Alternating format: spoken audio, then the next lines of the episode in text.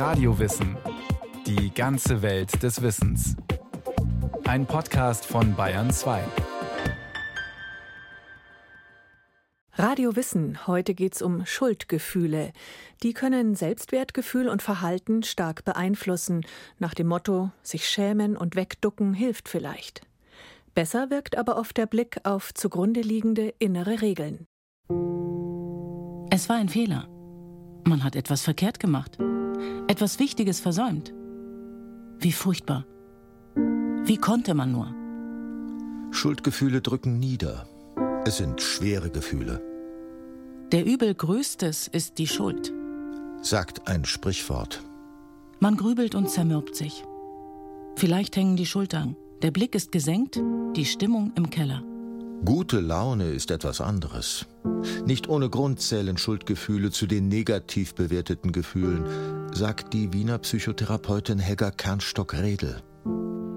Schuldgefühle sind belastend, quälend, werden sie beschrieben. Sie lösen auch Angst aus. Einerseits die Angst vor Strafe. Wer Schuld hat, wird vielleicht bestraft. Alle Schuld rächt sich auf Erden aber auch Angst vor dem Gefühl selbst, weil es eben so ein unangenehmes Gefühl ist. Jeder Mensch kennt es. Weltweit, in allen Kulturen kommen Schuldgefühle vor. Dass sich auch Tiere, vor allem Primaten, schuldig fühlen können, wird vermutet, lässt sich aber nicht so leicht belegen. Schuldgefühle werden schnell mit Scham oder Angst verwechselt. Unter Wissenschaftlern gelten sie als schwer zu fassende, komplexe Emotionen. Hirnscans zeigen, dass viele Hirnareale da beteiligt sind, vor allem das Denken. Also die Hirnareale, wo es um Gedanken geht, um Soziales geht, die sind auch sehr stark aktiv bei Schuldgefühlen. Erstmal finde ich es wichtig, darauf auch so hinzuweisen, dass Schuldgefühle nichts direkt mit Schuld zu tun haben. Also man hat sich keine Schuld aufgeladen, nur weil man ein Schuldgefühl hat, die existieren sozusagen unabhängig davon. Ihre Entstehung belegt es, erklärt die Psychoanalytikerin Heidi Spanel. Kinder kommen ohne eigene Schuld, also unschuldig zur Welt. Auch wenn die Lehre von der Erbsünde etwas anderes behauptet. Trotzdem verfügen Neugeborene offenkundig über die Fähigkeit, Schuldgefühle zu entwickeln. Der Lernprozess beginnt mit der Geburt. Man kann sich das ganz schwer nur vorstellen, aber dass Erwachsene den Kindern, schon den Neugeborenen sozusagen ein Stück Schuldgefühle auch vermitteln für bestimmte Dinge, die sie tun. Sei es, dass sie besonders laut brüllen, wenn sie Hunger haben und nicht sofort gestillt oder gefüttert werden. Ein Nein folgt dann vielleicht als Reaktion oder ein Stirnrunzeln, ein Zögern, ein Genervtsein. Säuglinge nehmen die Forderungen ihrer Umgebung wahr. Abhängig wie sie sind, passen sie sich immer auch den Bedingungen an. Empathisch zu sein erweist sich als nützlich, auch in späteren Jahren. Also man möchte eigentlich auch den Eltern, den Pflegepersonen gefallen, damit man nicht ausgestoßen wird, damit man geliebt wird, damit man Anerkennung bekommt. Also das brauchen wir einfach. Ohne Zuwendung, ohne positives Feedback kann der Mensch das soziale Wesen nicht überleben. Es gilt, die Spielregeln möglichst schnell und gut zu verinnerlichen, um zu wissen, was man tut und was man nicht tut. Man muss ja erstmal ein Gewissen entwickeln. Also man kommt mit seinen Wünschen, also mit seiner triebhaften Ausstattung, mit den Instinkten auf die Welt, aber man hat noch keine Psyche und auch kein Gewissen. Was ist gut, was ist böse? Das ist die zentrale Frage. Das biologische Programm lässt den Menschen nach egoistischer Wunsch- oder Triebbefriedigung streben. Das Gewissen, das sich dann im Laufe der Erziehung über positive und negative Verstärkungen Schicht für Schicht herausbildet, wirkt wie eine Art Korrektiv. Sigmund Freud nannte diese innere Instanz Über-Ich. Es versucht das Ich, das mehr oder weniger bewusst agierende Ego des Individuums zu dirigieren. Die Psychoanalytikerin Heidi Spanel erklärt, das Über-Ich ist die Instanz, die alle Normen, alle Verbote aufnimmt, natürlich wieder vermittelt durch die Eltern auch, aber auch durch die Gesellschaft, durch die Sozialisation. Wer gewissen Normen und Erwartungen entspricht, wird belohnt, auch durch das eigene gute Gewissen. Ein gutes Gewissen ist ein sanftes Ruhekissen. ganz anders das schlechte Gewissen, das sich in Schuldgefühlen äußert. Sie können für schlaflose Nächte sorgen. Je nachdem, wie rigide das Über-Ich ist, beziehungsweise wie versagend die Erziehung war, wer es wagt, eine verinnerlichte Regel zu brechen und einer an sich verbotenen Lust zu frönen, handelt sich zur Strafe mal heftigere, mal schwächere Unlustgefühle ein. Im Bravsein, im Verzicht liegt also ein emotionaler Gewinn, denn das Gewissen schweigt. Das ist der Sinn und Zweck der Fähigkeit, Schuldgefühle zu empfinden. Und der Sinn liegt im Vermeiden. Die Psychotherapeutin Helga Kernstock-Redel hat einen Ratgeber zum Thema verfasst. Sie nennt den psychischen Mechanismus einen Kunstgriff der Natur. Bringen Schuldgefühle die Menschen doch dazu, allgemein erwünschte, in Anführungszeichen richtige Verhaltensweisen anzunehmen. Wir haben so eine breite Straße von Verhaltensweisen, die für uns in Ordnung sind und die gehen wir. Da folgen wir unseren inneren Regeln und spüren natürlich keine Schuldgefühle, weil wir sie nicht brechen. Wenn wir aber diese vorgegebene Bahn verlassen, dann merken wir an diesem unangenehmen Gefühl, ups, ich bin quasi vom Weg abgekommen.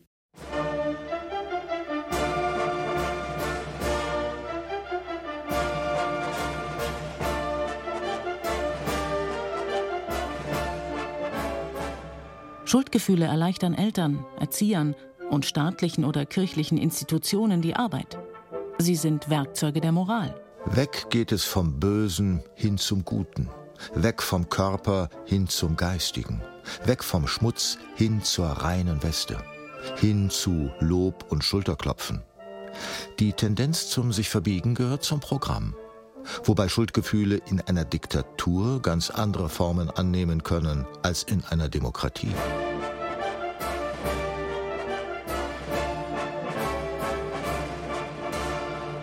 Helga Kernstock-Redel verweist als Beispiel auf die Kriegsgeneration, die Generation der Groß- und Urgroßeltern. Da war die Regel, nur ja niemandem etwas schuldig bleiben. Das heißt, sie konnten gar kein Geschenk annehmen, ohne es doppelt und dreifach zurückzuzahlen und hatten immer so dieses Gefühl, eben ein Schuldgefühl zu haben, ist das Schlimmste überhaupt. Viele kennen dann gar keine Dankbarkeit mehr. Was eigentlich schade ist. Wenn ich aber das innere Gesetz habe, ich darf nichts annehmen, ohne es doppelt und dreifach zurückzuzahlen, entgeht mir dieses Gefühl der Dankbarkeit, weil sofort überlagert wird von einem Schuldgefühl. Es hält den Menschen auf Trab. Nur nicht locker lassen. Geben ist seliger denn nehmen.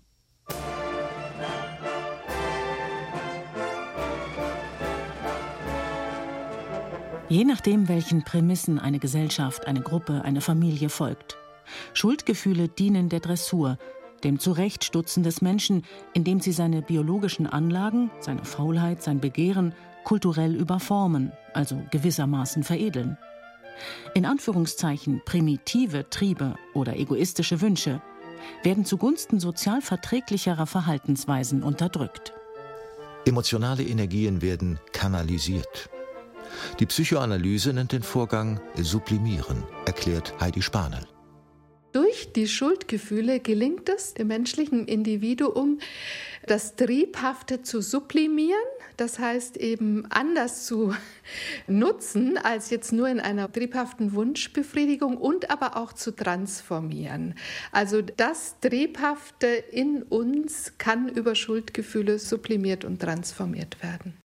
Du sollst lieber beten statt morden, arbeiten statt trinken, lesen statt liederlich sein. So trägt das schlechte Gewissen des Einzelnen zum Gemeinwohl des größeren Ganzen bei. Es hat beileibe nicht das private Glück im Auge. Nein, Schuldgefühle etablieren die Pflichterfüllung als wichtiges Gebot. Sie liefern den Kit menschlicher Gemeinschaften. Sie halten Gemeinschaften aufrecht, weil sie Konflikte vermeiden helfen, weil sie so einen moralischen Überbau gewährleisten, weil wir einander vorhersagbar werden dadurch, weil ich ungefähr weiß oder hoffen darf, dass sich die anderen in meiner Gemeinschaft an dieselben Regeln halten wie ich.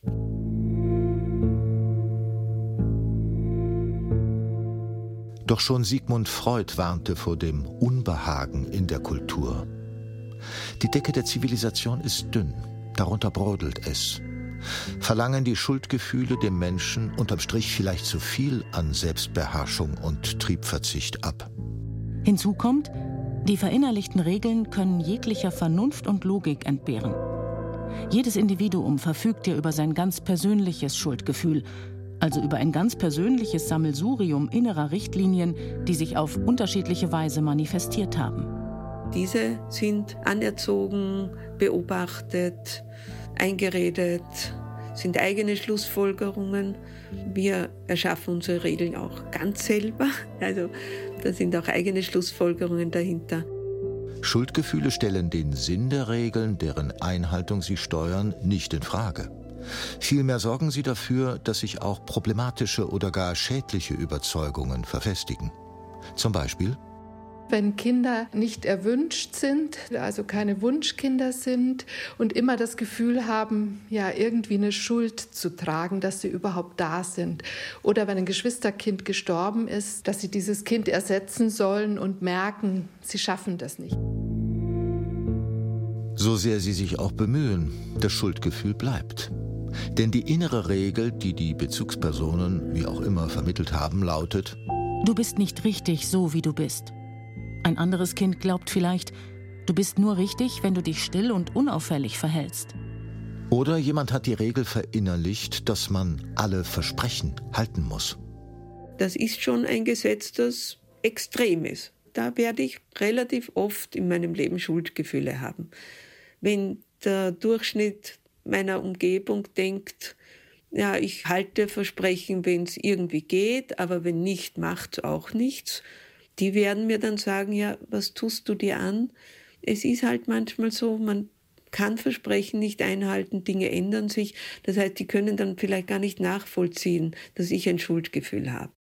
Schuld und soll oder sollen haben dieselben sprachlichen Wurzeln. Es geht um Defizite, die ausgeglichen werden sollten. Wie auch immer.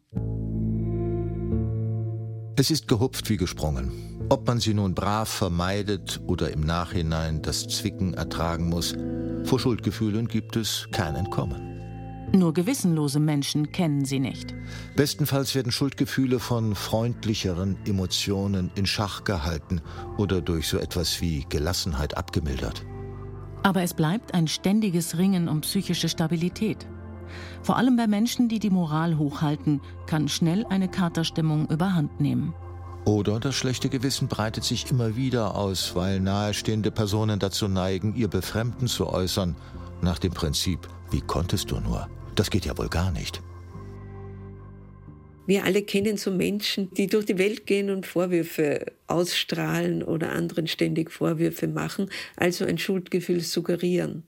Und das kann man sich dann schon auch mal einreden lassen. Und man entwickelt dann ein Schuldgefühl, obwohl man außerhalb der Beziehung, wenn man quasi wieder sich ein bisschen wachgerüttelt hat, sich denkt, ja, ich bin überhaupt nicht schuldig, warum lasse ich mir dein Schuldgefühl einreden? Vielleicht, weil man weiß, dass der Mensch schuldig werden kann, ohne es zu wollen. Wie schnell verstößt man gegen ungeschriebene Gesetze und Konventionen? Also lieber den Kopf einziehen. Wenn Schuldgefühle ausufern, wenn sie sich ständig vorwurfsvoll zu Wort melden, wenn sie überlaut werden, dann geht die Lebensfreude verloren. Dann zeigt das innere oder auch ausgesprochene Meckern, Mahnen und Hadern, dass die psychische Verfassung massiv aus dem Gleichgewicht geraten ist. Etwa weil eine seelische Erkrankung vorliegt, ein Burnout oder eine Depression vielleicht. Eine Untergruppe von depressiven Menschen leidet vorrangig unter Grübelzwängen und die drehen sich sehr oft um Schuld, um Versagen, um die eigene Schlechtigkeit als wäre der eigene Zeigefinger immer erhoben. Der Ton war zu schrill, der sprachliche Ausdruck unangemessen, das Verhalten schlichtweg falsch. Und überhaupt kriegt man wohl nichts mehr auf die Reihe. Wenn Schuldgefühle zu quälenden inneren Gesprächen werden, leidet das Selbstwertgefühl extrem. Als würde man nur noch durch die Gegend schleichen. Oder ist es nicht eher umgekehrt, dass ein schwaches Selbstwertgefühl drückenden Schuldgefühlen Tür und Tor öffnet? Kann sein, sagt Helga Kernstock-Redel. Wer von übertriebenen Schuldgefühlen beherrscht wird, gleicht schlichtweg einem bankrotten Schuldner. Ein innerer Faktor, der Schuld begrenzt, sind Rechte. Wenn ich ein Recht habe, etwas zu bekommen, dann entsteht keine Rückzahlungsverpflichtung, das heißt, ich bin nichts schuldig. Wenn Menschen für sich gar keine Rechte haben, das heißt, wenn jemandem innere Rechte fehlen, das, was man Selbstwert nennt auch, dann ist er hochgradig anfällig, enorme Schuldgefühle zu entwickeln, weil er eben keine Gegenkraft hat. Deshalb neigen extrem abhängige Personen zu vermehrten Schuldgefühlen. Etwa Menschen, die in tyrannischen Beziehungen leben und ihren eigenen Willen unterdrücken. Schuldgefühle machen erpressbar. Da ist die Angst vor Liebesverlust. Da ist der niederschmetternde Eindruck, nichts wert zu sein. Da ist das Kreisen um die eigenen Fehler und Versäumnisse.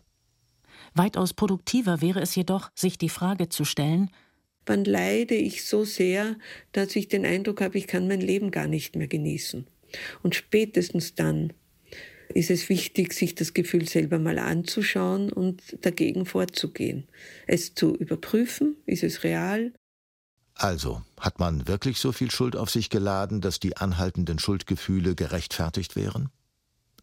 Die Psychotherapeutin Helga Kernstock-Redel empfiehlt, nach den inneren Regeln hinter den Schuldgefühlen zu suchen, also erst einmal überhaupt zu erkennen, was die wahre Ursache ist.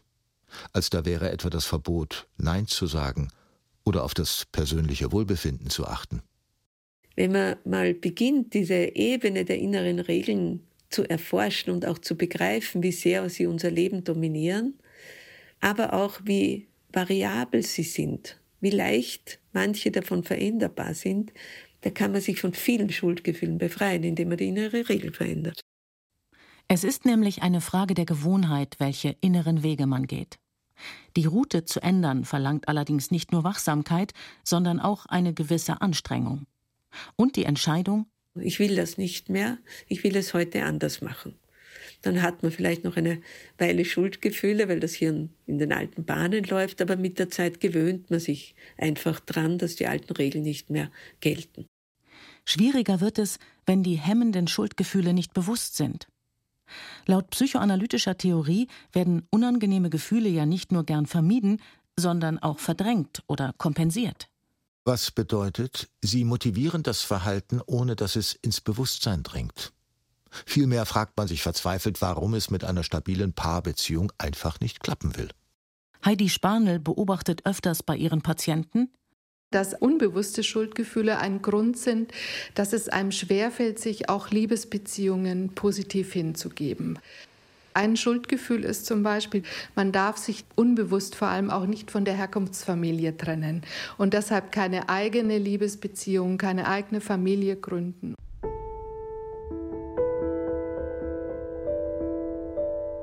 Eine Psychotherapie kann helfen, die unbewussten Zusammenhänge aufzuspüren. Man erinnert sich dann vielleicht wieder an die direkten und indirekten Geh- und Verbote, die den Lebensweg bestimmt und erschwert haben. Dass man die Quelle sozusagen meistens in der Lebensgeschichte aufdeckt und dann natürlich ein Stück auch abtrauern muss, was man nicht bekommen hat. Zum Beispiel ausreichende gute Bindung in der frühen Kindheit oder äh, ja, wenn zum Beispiel Elternteile plötzlich versterben und Kinder dann mit ganz viel Einsamkeit konfrontiert sind. Und sich unerklärlicherweise ein Leben lang schuldig fühlen, weil sie dem Vater nicht auf Wiedersehen gesagt haben, als er das Haus verließ und nie wiederkam. dass man schaut, was ist eigentlich passiert. Und häufig sind es schon schlimme Dinge, die passiert sind, sonst wäre das Schuldgefühl nicht so intensiv. Oder Gewalterfahrungen, die man verdrängt hat, an die man gar nicht mehr denkt. Wenn sich die Opfer selbst schuldig fühlen, vernebeln sich nicht nur die tatsächlichen Verhältnisse. Eine emotionale Abwärtsspirale setzt sich in Gang. Denn Schuldgefühle haben die Macht, alles zu überlagern, auch vermeintlich noch schlimmere Gefühle. Scham etwa oder eben Trauer. Schuld bedeutet ja, ich habe es falsch gemacht, ich hätte es also auch richtig machen können. Das Schuldgefühl selber redet mir ein, ich hätte eine Wahl gehabt. Und wenn ich über vergangene Entscheidungen oder über vergangene Dinge nur mit Schuldgefühlen nachdenke, dann lenkt das manchmal ab oder verdeckt den eigentlich wichtigen Prozess und das ist zu betrauern, dass schlimme Dinge passieren, dass einem Fehler passieren. Dass einem etwas entgangen ist, dass das Leben endlich ist, dass man ein Mensch ist und kein Halbgott, dass auch andere Menschen nicht aus ihrer Haut können. Schuldgefühle scheinen sich in Tränen auflösen zu können. Das ist meine Erfahrung mit vielen Patienten. In dem Moment, wo dieser Trauerprozess möglich ist, verflüchtigen sich plötzlich auch diese pathologischen Schuldgefühle. Schwach sein dürfen, mal alle fünfe gerade sein lassen. Letztlich geht es um die Korrektur unangemessener innerer Regeln. Es gibt auch eine Technik, die ursprünglich aus der Traumabehandlung kommt. Ich nenne sie die Zeitreise. Und das ist eine sehr, sehr wirksame Technik, wo man in die Vergangenheit zurückreist und sich selber trifft dort. Also ich treffe mein jüngeres Selbst und erkläre ihm die Welt, sage ihm, dass heute die Regel nicht mehr gilt, sage ihm, dass auch damals die Regel falsch war vielleicht. Also ich bin sowas wie meine eigene beste Freundin. Also jemand, der es gut meint, der oder die einen nicht erziehen oder bestrafen will. Niemand, der dem Über-Ich oder dem Ich-Ideal nahesteht. Jemand, der einen anderen Blickwinkel auf die eigene Entwicklung eröffnet. Das beruht auf der Tatsache, dass wir ja nicht an der Vergangenheit per se leiden, sondern wir leiden zum Beispiel an Erinnerungen und Lernerfahrungen. Und diese Technik dient dazu, die Erinnerung zu verändern, indem eine Parallelerinnerung unter Anführungszeichen, die eindeutig als Fantasie erkennbar sein muss, durchgespielt wird im Kopf. Das heißt, in dieser Erinnerung bin ich dann drinnen und die kleine Helga. Und wir beide unterhalten uns.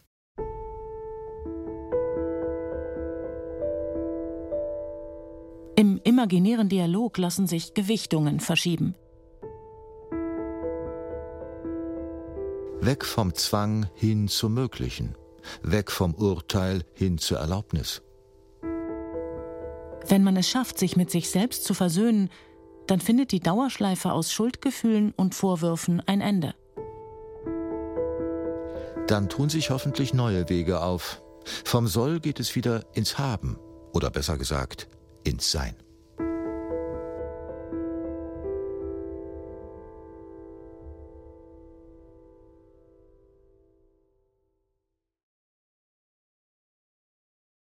Das war Radio Wissen, ein Podcast von Bayern 2.